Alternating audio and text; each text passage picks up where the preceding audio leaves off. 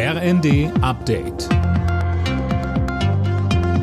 Stündlich neu. Auf den Punkt informiert.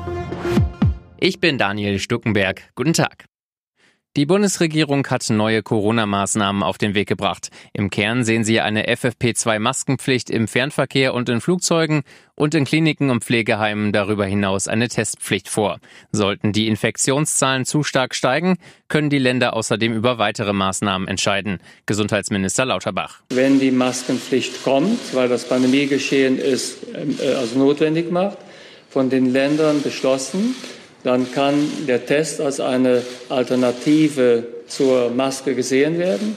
Die Länder können es aber auch ermöglichen, dass stattdessen eine frische Impfung oder eine frische Genesung gilt. Damit Deutschland gut durch den Winter kommt, soll mehr Energie gespart werden. Die Regierung hat deswegen mehrere Maßnahmen beschlossen. Die ersten gelten ab September. Linda Bachmann, öffentliche Gebäude sollen dann maximal bis 19 Grad beheizt werden. Genau, außerdem wird es in den Städten dunkler. Denkmäler dürfen nachts nicht mehr angestrahlt werden und Leuchtreklame muss ausbleiben. Für Oktober sind dann weitere Maßnahmen geplant. Da geht es darum, dass Heizungen regelmäßig überprüft werden. Insgesamt sinkt der deutsche Energieverbrauch so laut Wirtschaftsminister Habeck um etwa zwei Prozent. Das reicht aber noch nicht. CDU und CSU wollen die geplante Gasumlage kippen. Gegenüber dem Spiegel sprach Unionsfraktionsvize Jens Spahn von einer Chaosumlage.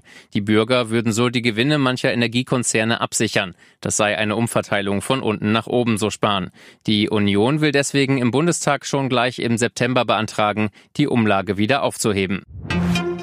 Schon eine Woche vor Ende des Tankrabatts steigen die Spritpreise deutlich. Laut ADAC kostet der Liter Diesel im Wochenvergleich 6 Cent mehr, Super E10 knapp 3 Cent. Gründe sind die höhere Nachfrage und der gestiegene Rohölpreis.